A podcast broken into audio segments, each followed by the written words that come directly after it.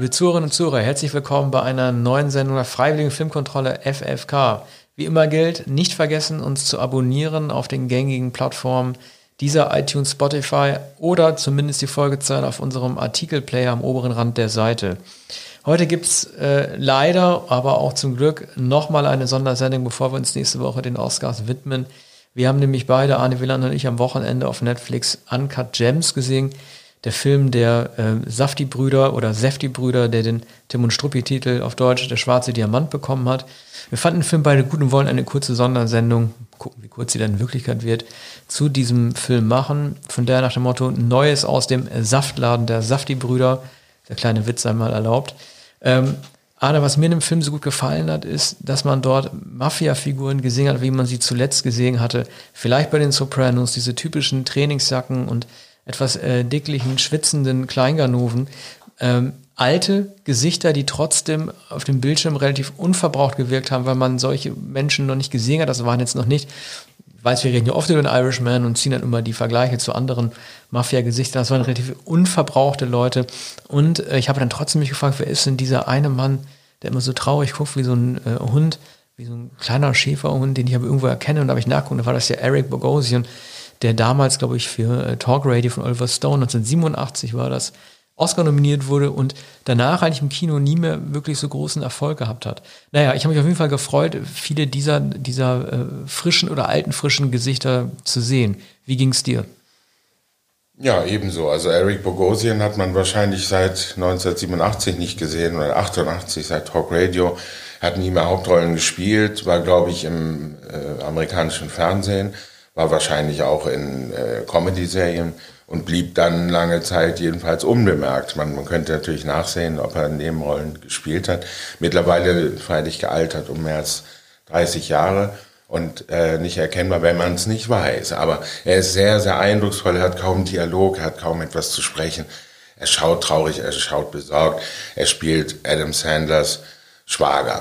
Ähm, Adam Sandler borgt von ihm Geld, ist natürlich eine heikle Situation, weil Adam Sandler als ähm, Diamantenhändler, äh, Juwelenhändler, der diesen im, in der Synchronfassung titelgebenden äh, schwarzen Diamanten aus äh, einer äthiopischen ähm, Diamantenmine nach Amerika schicken lässt und glaubt, er könnte mehr als eine Million Dollar äh, dafür bekommen. Ist denn ein Opal eigentlich ein Diamant?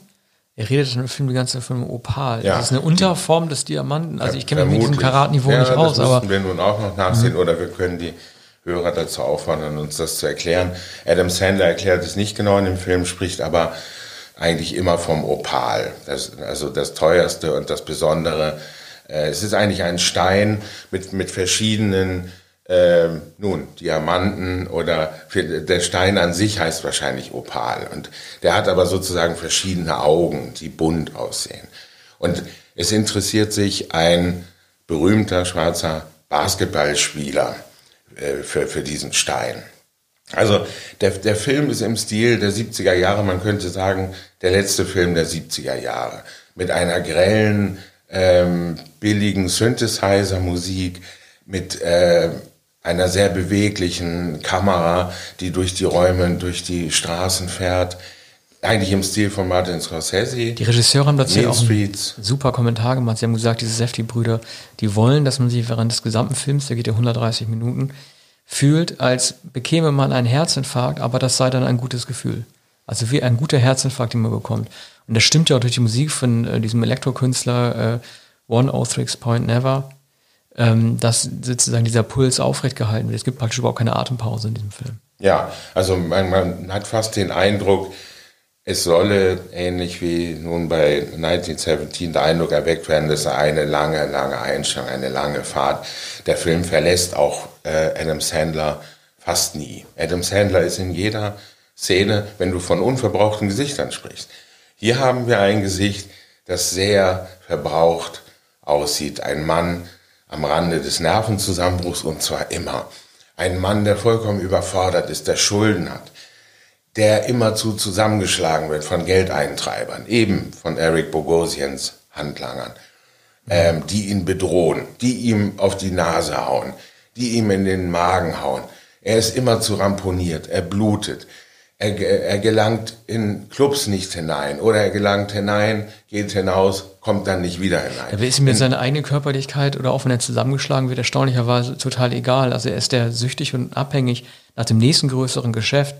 Er verhandelt ja am laufenden Band oder äh, verhehlt andere Dinge, also geht zum Hehler ja. oder setzt andere Dinge um, damit er andere, andere Finanzmassen gegeneinander ausspielen kann. Also sein eigener Zustand interessiert ihn immer weniger bei dieser Sucht.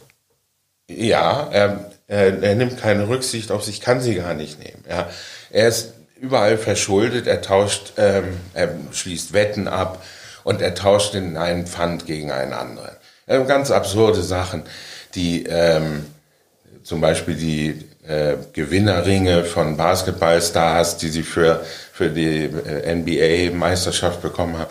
So etwas nimmt er an oder ein, ein, äh, ein kleines Amulett Michael Jackson ans Kreuz genagelt, glaube ich. Und das bringt er immer dann zu einem Pfandleiher. Was ja lustig, aber auch so Edelsteine sind der Neureichen. Eigentlich, ne? Diese Michael Jackson-Sachen, dann dieser ja, Furby, dieser Gremlin. Total, Kind. ja, richtiger Basketball-Neureicher Plunder. Und, und es wird Berlin, er will dann 100.000, er will er 80.000, er will er 50.000 ähm, dafür haben, also beim Pfandleiher. Und dann bekommt er 25.000 und, und der Pfandleiher will noch mindestens 8 Prozent oder 16 Prozent Provision. Und es droht dann am nächsten Freitag ähm, schon wieder der Termin und er tauscht das eine, den einen Plunder gegen den anderen ein und er glaubt mit diesem Opal, auch aus sehr fragwürdigen Quellen, er hat angeblich ein Jahr gebraucht, um diesen Stein zu bekommen.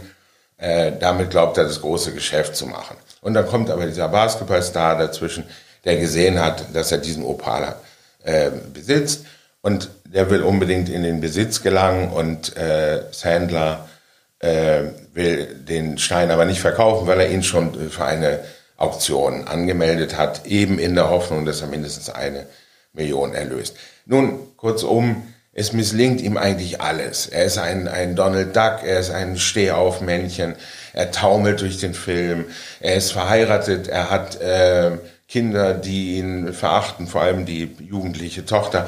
Und seine Frau demütigt ihn und verachtet ihn und kann ihn nicht mehr, nicht mehr ja, ausstehen. Und er hat eine geliebte Beziehung, Julia genau. Fox, genau. die eine Prostituierte, die er in einer äh, separaten eine, Wohnung. Das ist eine Konstellation gewesen, diese Rolle zu der geliebten, äh, zu der äh, Julia Fox, die mich dann doch berührt hat, weil sie von so einer, von so einer liebevollen Dämlichkeit ist. Also es gibt bestimmte Szenen, die ähm, so beliebig sind, aber die halt äh, so eine so eine unfreiwillige Herzlichkeit zeigen, wie man sie selten erlebt hat. Also sie schreibt ja einen extrem unbeholfenen, dummen Abschiedsbrief, weil er sie rausgeworfen hat. Sie hat ja angeblich mit The Weeknd, dem Rapper, der sich sehr lustig auch selber spielt, äh, rumgemacht, was sehr uneindeutig nur gezeigt wird im Film, also unklar bleibt. Und dann schmeißt Adam Sandler sie raus und dann schreibt sie so einen klassischen, so einen Liebesabschiedsbrief, der auf dem Kopfkissen liegt, wo auch steht, ich hoffe, du hast noch ein schönes Leben. Also sprichst du Sachen, die man mit äh, 16 geschrieben hat. Und im Hintergrund, während er das leere Apartment betrifft, läuft dann für Madonna noch der Song Rain, als wäre der speziell dafür aufgelegt worden oder als hätte sie noch mal eine Madonna-CD zum Abschied reingelegt, um sich irgendwie besser von ihm verabschieden so zu können. Hat gemacht, ja, ja, also es, sind, es ist irgendwie so Niedlichkeit. Sie rennt ihm hinterher und betont immer wieder auch, sie hätte doch gar nichts getan und nichts gemacht. Und ja. sie hängt einfach an ihm, weil er für sie ein Held ist, dieser kleinen Ganove.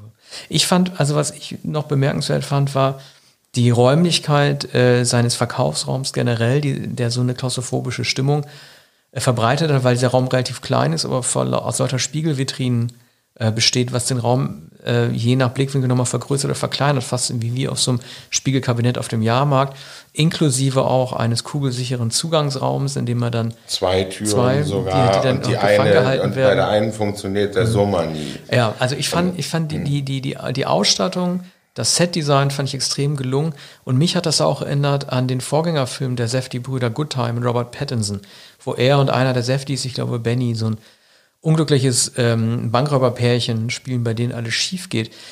Also diese Safety-Brüder sind ja in New York äh, ähm, aufgewachsen, angeblich auch im Diamond District und kennen äh, die ganze Stadt. Ich finde, dass die einen extrem guten Blick dafür haben für unverbrauchte Orte und die dann auch zu fotografieren. Bei äh, Goodtime gab es auch schon so, da gab es so Trailerparks, Siedlungen mitten in Manhattan und so Hochhaussiedlungen, die man sonst vielleicht nur in Berlin-Marzahn oder so vermutet, die allerdings trotzdem in Manhattan standen. Also das war ein Blickwinkel auf eine Metropole, die äh, sie nicht zu sehr irgendwie auf den Whitefish verlassen hat, aber doch gezeigt hat, dass es Orte gibt, die man so noch nicht gesehen hat. Und das fand ich bei ähm, Anka Gems halt auch sehr gelungen. Die Straßen, die gezeigt wurden, die Räumlichkeiten. Es hätte eigentlich auch in einer anderen Stadt spielen können, hätte trotzdem gut funktioniert.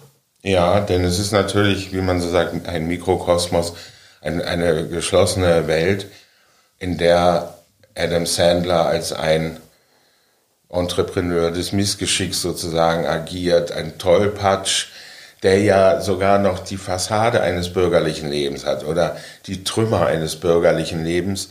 Julia Fox gehört natürlich zu seinem anderen Leben, in dem alles, in dem alles vollkommen volatil ist und, und ein Abenteuer. Also, er ist ein, ein, ein ganz ungeschickter eigentlich einfältiger, zugleich schlitzohriger und einfältiger Abenteurer. Und Julia Fox ist nicht die Hure mit dem reinen Herzen, aber sie ist ähm, sogar in ihrer Durchtriebenheit oder wie man so sagt, äh, sie ist streetwise, ähm, aber sie ist ganz einfältig und von reiner Zuneigung zu ihm. Nachdem, nachdem sie verstoßen wird und beschimpft wird als als Bitch und, und, sei nur eine Hure und, und nutze ihn nur aus, ist sie noch immer ihm vollkommen leidenschaftlich, ohne Zweifel zugetan. Was man nicht so richtig begreift. Aber Julia Fox ist eine Schauspielerin, die in diesem Film ungeheuer einnehmend ist. Und, und äh, mit leuchtenden Augen. Und ähm, sie sie macht alles für ihn. Sie kommt dann zurück und dann bei der großen Wette, die am Ende abschließt, muss sie die, ich glaube, Louis Vuitton-Tasche mit, mit all den Geldbündeln ähm, zum äh, Wettschalter bringen. Und bringt sie, sie bringt sich selbst in Gefahr und äh, sie glaubt an, an die Zukunft, so wie er an die Zukunft äh, glaubt. Beide sind vollkommen euphorisch. Es geht um ein Spiel eben mit diesem schwarzen Basketballstar, ich glaube, Pittsburgh äh, spielt. Und, und er setzt auf alles, worauf man setzen kann. Auf Rebounds, auf das Endergebnis und, und, und so weiter. Ganz viel Geld. Und sie würden Millionäre werden. Und er würde seine Familie mit ne, die ihn ja nur noch demütigt, die ihn nicht mehr haben will. Er ist nur wie ein Möbelstück. Er würde sie verlassen und er würde mit, mit Julia Fox eine, äh, in eine völlig ungewisse Zukunft. Wobei das Erstaunliche natürlich ist, sowohl gegenüber seiner Ehefrau und der Familie als auch seiner Geliebten, dass äh, für die das Geld eigentlich gar nicht so wichtig ist. Also ich glaube, äh, vor allen Dingen seine Geliebte will, äh, dass er glücklich ist und wenn er das dann über den Geldgewinn halt erzielt, dann macht sie das halt mit. Sie trägt natürlich die Geldtaschen am Ende mit raus, aber letzten Endes äh, ist sozusagen der, der, ne, äh, die Dollarzeichen im Augen, die sind praktisch nur bei ihm zu sehen. Ja, und, und bei ihm geht es aber auch um etwas anderes. Er, er dreht am Ende vollkommen durch. Es wird schon früh im Film gesagt, da fragt ein, ein schwarzer ähm, Svengali, der mit diesem Basketballstar zu tun hat und der den Basketballstar in äh, die, diese Verkauf, Verkaufsräume gebracht hat. Eigentlich eine Ramschbude. Er hat ein großes Hinterzimmer nur für sich selbst sein Büro und dann gibt es einen Verkaufsraum. Und diese Vitrinen sind so, dass er immer zu den, den Kunden sagen muss, aber nicht auf die Vitrinen lehnen, nicht auf die Glasvitrinen lehnen. Und dann lehnt sich natürlich jemand drauf und das bricht gleich ein. Also man merkt, es ist alles brüchig, dieses ganze Geschäftsmodell. Es, es wird eigentlich billiger, teurer, ja, Plunder, Müll auch, verkauft. Das ist, ein, das ist, ein, gutes Beispiel mit der Vitrine, die, ein, die, die einbricht oder die einzubrechen droht weil das ja auch das Potenzial zeigt, wie süchtig oder welchen, welchen Bann diese Edelsteine haben können, auf den Betrachter. Wahrscheinlich sagt Adam Sandler auch nicht ohne Grund, äh, kommt der Sache nicht zu nah, weil sonst würdet, würdet ihr der Sache auch noch verfallen und dann kommen die ganzen Scherben halt mit dazu. Und wenn man sich zu nah an das Ding ranbeugt, dann ist ja. man halt diesem Zauberbann irgendwie ja. verfallen. Das betrifft ja auch so eine Symbolebene, die ich nicht richtig deuten konnte. Würde mich interessieren, wie du das siehst. Der Film beginnt ja mit der Darmspiegelung Adam Sandlers. Und da sieht man ja sozusagen, wie bei dieser Koloskopie dieses Gerät, dieser Schlauch halt irgendwie durch diesen Darm durchfährt. Und dann gibt es ja diese Montage mit der Mine an sich, in der dann auch gegraben wird, also in Äthiopien, er beginnt ja in Äthiopien, der Film für ein paar Minuten. Und dann wird ja auch gezeigt, wie die Edelsteine gesucht werden. Und am Ende mündet dann irgendwie so eine Kamerafahrt durch die Juwelen, die so ähnlich angelegt gewesen ist wie am Anfang durch seinen Dickdarm, dann irgendwie im Himmel, im Sternenhimmel und da sieht man ja. dann die ganzen Sterne so strahlen. Ja. Also welche, welche Verbindungen ja. siehst du da zwischen diesen einzelnen Ebenen? Das ist möglicherweise etwas gewollt, gesucht. Also am Anfang fährt ähm, die Kamera durch die Mine und dann auch durch den Opal, also durch den Diamanten in, in die Farbe, in das Farbenspiel des Diamanten hinein, in, in, in das Innere des Diamanten. Also fast die fantastische Reise, ein Film aus den mittleren 60er Jahren mit Raquel Welch. Da ist es ja die Fahrt durch den menschlichen Körper, durch die Blutbahn. Und auch hier eben dieser Mikrokosmos, der sich weitet zu fantastischen Gebilden und, und Farben, die schweben äh, als Inneres des Diamanten. Und das geht dann über in das Innere des Körpers des Adam Sandler. In die, also die Eingeweide. Übrigens wird dann nicht, wie man es vermutet, und es gibt so einen Film mit Adam Sandler, da ihm gesagt wird, dass er nicht mehr, mehrere Filme sogar, in denen Sandler gesagt wird, er habe nicht mehr lange zu leben, habe eine Todeskrankheit. Hier kommt dann irgendwo mitten im Chaos die Entwarnung oder die gute Nachricht von, von dem Doktor, es ist gar nichts. Es sieht gut aus, ist, ist alles sauber, nur, nur ein bisschen gerötet. Das ist auch der einzige Moment des. Films, äh, in dem er zwangsweise, weil er narkotisiert ist, äh, auch in Ruhestellung liegt. Ne? Er ist ansonsten die ganze Zeit in Action. Ja, das Der Anfang ist der er einzige kommt Moment. einmal zur Ruhe ja. und hat offenbar Sorge. Er wird, glaube ich, als die 46 oder 47 Jahre Patient beschrieben. Und das, man rechnet natürlich damit, dieser Mann ist bestimmt ganz krank. Er hat Magengeschwüre und möglicherweise Schlimmeres. Das ist nicht der Fall. Er ist körperlich gesund, er hat ein Leben vor sich. Und ähm, man, äh, wir wollen nicht, wir wollen natürlich nicht vorwegnehmen, was am Ende die Pointe des Films ist. Es ist aber eine solche Pointe, ähm, nicht nur eine, mit der man nicht rechnet, sondern es ist, es wirkt überhaupt nicht manieriert und auch nicht, nicht gezwungen und es wirkt auch nicht, wie manchmal beim Scorsese-Film, so, dass man sagt, na, da soll noch etwas Drastisches kommen. Diesen Eindruck hatte ich hier mhm. nicht, sondern es ist fast ähm, am Ende agiert Adam Driver vollkommen entfesselt, vollkommen frei. Er ist in eine Freiheit des Traums entlassen. Er begeistert sich so für diesen Spieler und für, für, für, für Basketball. Am Anfang wird, äh, das wollte ich vorhin sagen, fragt äh, ein, ein Schwarzer, was ist das eigentlich mit euch Juden und, und, und Basketball? Da scheint eine ganz enge Verbindung zu sein. Und Sandler, der, der viel weiß über Basketball, sagt, na, es war äh, der, den ersten Korb in der amerikanischen Basketballliga 1946 hat ein Jude geworfen, hat zwei Punkte gemacht. Also über so ein Wissen verfügt er und wie er manchmal so eine, erstaunliche Menschenkenntnis zeigt. Also er ist sozusagen ein Schlemiel, er hat ein, äh, äh, sicher keine klassische Bildung, aber er versteht sein Geschäft trotzdem. Er verschätzt sich auch bei diesem Opal um na, gut 800.000 Dollar. Niemals hätte Aber er eine ja Million dafür bekommen. Meisterleistung der, der Regie gewesen, wie du es erwähnt hast, den, diesen Clash zwischen äh, Juden und Afroamerikanern ähm, zu zeigen, dass jeder so agiert, wie er wirklich agiert. Man hat ja bei vielen Regisseuren wie bei Lynch und auch bei Scorsese immer das Gefühl, dass sie ähm, mit verschiedenen Ethnien nicht wirklich gut hantieren können. In dem Film hatte ich das Gefühl, in Anka Gems, dass äh, es, auf, äh, es auf eine sehr natürliche Art und Weise einen Clash gegeben hat, wie man ihn sich also auch tatsächlich vorstellen kann. Unter anderem auch mit Figuren wie im The Weekend. Der Film spielt ja 2012, bevor er zum Superstar wurde, wie er halt auf sehr natürliche Art und Weise halt ein bisschen immer ein äh, bestimmtes Ding machen würde, die ein Popstar und Rockstar halt gerne macht. Und ich finde das einfach als, als Regieleistung für New York-Film auch extrem gut, zu zeigen, wie diese Welten aufeinanderprallen und trotzdem miteinander harmonieren. Ja, und zwar im Schalk, im Foppen, im äh, gegenseitig Aufziehen, in, in einem Spannungsverhältnis. Übrigens jeweils äh, im Bewusstsein des Außenseitertums und ähm, sozusagen abseits der bürgerlichen Welt. Hier haben wir es mit unbürgerlichen Welten zu tun. Wir haben den Diamantenhandel, Pfandverleih, Geldverleih, Wetten, wir haben die Clubwelt, wir haben das Musikgeschäft. Äh, der Film wurde übrigens 2009 konzipiert, war auch da schon gedacht für Adam Sandler. Und ähm, The Weeknd war da, galt da tatsächlich noch nichts. Die hatten sogar mal mit Harvey Keitel ja. und Sasha Baron Cohen gesprochen. Mhm. Es gab auch Script-Readings, äh, also die waren schon relativ, also am Anfang war Adam Sandler vorgesehen, das hat sich irgendwie nicht ergeben.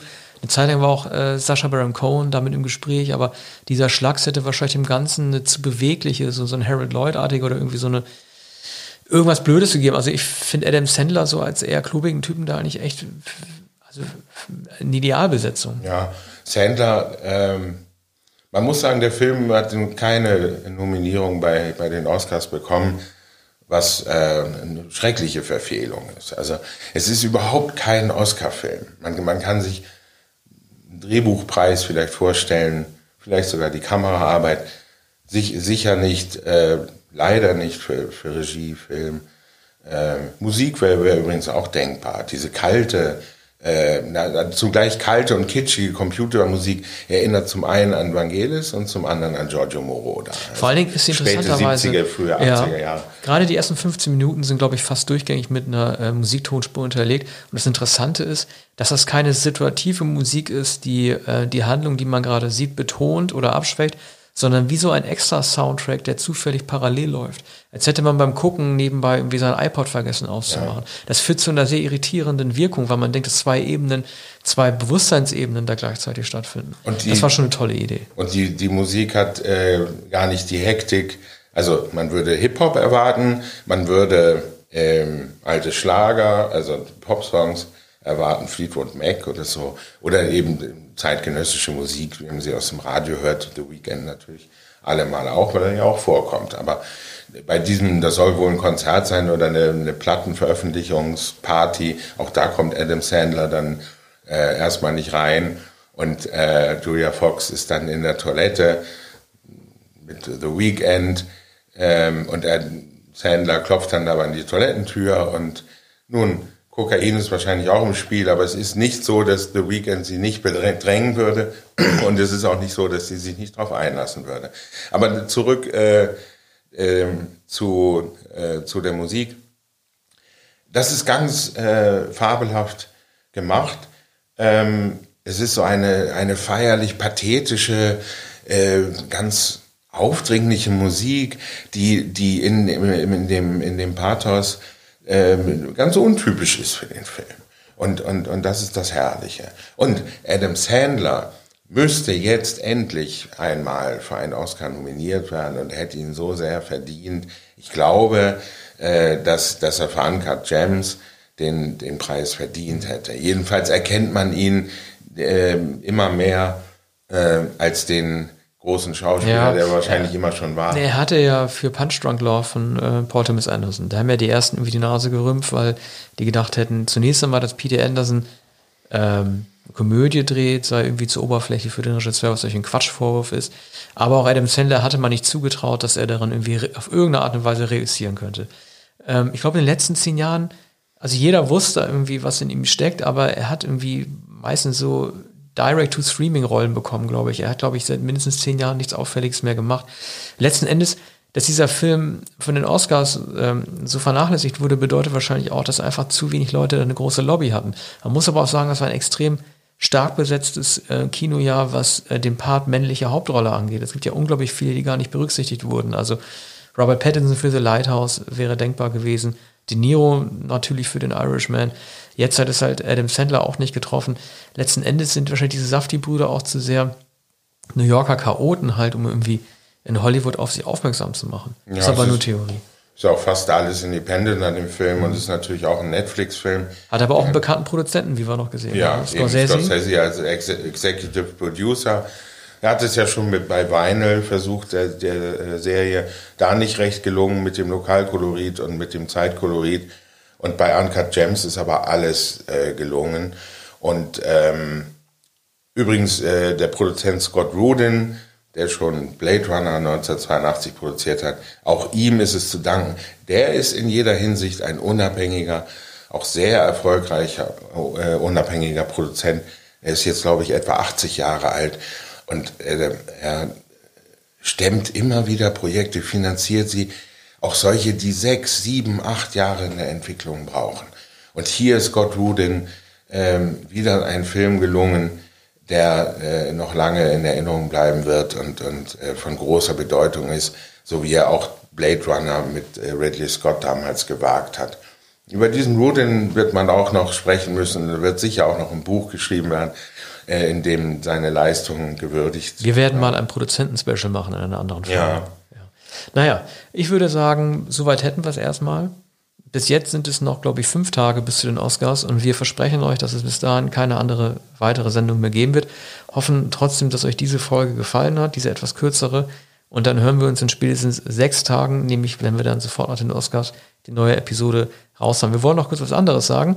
Äh, Wir haben schon mal oder kriegen ab und zu schon Zuschriften von äh, Lesern, Kritik und Lob. Gerne äh, mehr davon. Unsere Redaktionsadresse ist redaktion at rollingstone.de. Da könnt ihr gerne uns mit Lob überhäufen oder kritische Anmerkungen bringen. Gerne auch Fragen stellen zum Format. Wir können das alles aufgreifen. Ja, dann würde ich sagen, haben wir es bis jetzt geschafft. Ein Hörer hat uns darauf aufmerksam gemacht, dass die ähm, Figuren in Star Trek Picard Romulaner heißen. Ja, da habe ich mich tatsächlich Also, versprochen. Ich bin was- von den Remulanern ausgegangen. Ich hatte wahrscheinlich zu viel Hunger vor der Mittagspause. Ja, du dachtest entweder an Remulade oder an Remo unbewaffnet und gefährlich. Ein Film in den Der 80er bessere Jahren. Ja.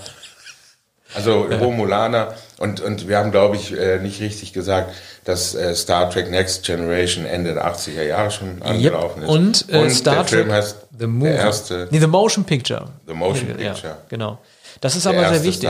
Also Spiel. genau, wir Ja. nehmen unsere ähm, Trekkies ernst. Und man muss der Titel auch richtig aussprechen. Sie und sind uns natürlich datieren. überlegen. Ja. Gut, also wir werden dran arbeiten und in diesem Sinne gerne auch mehr Zuschriften.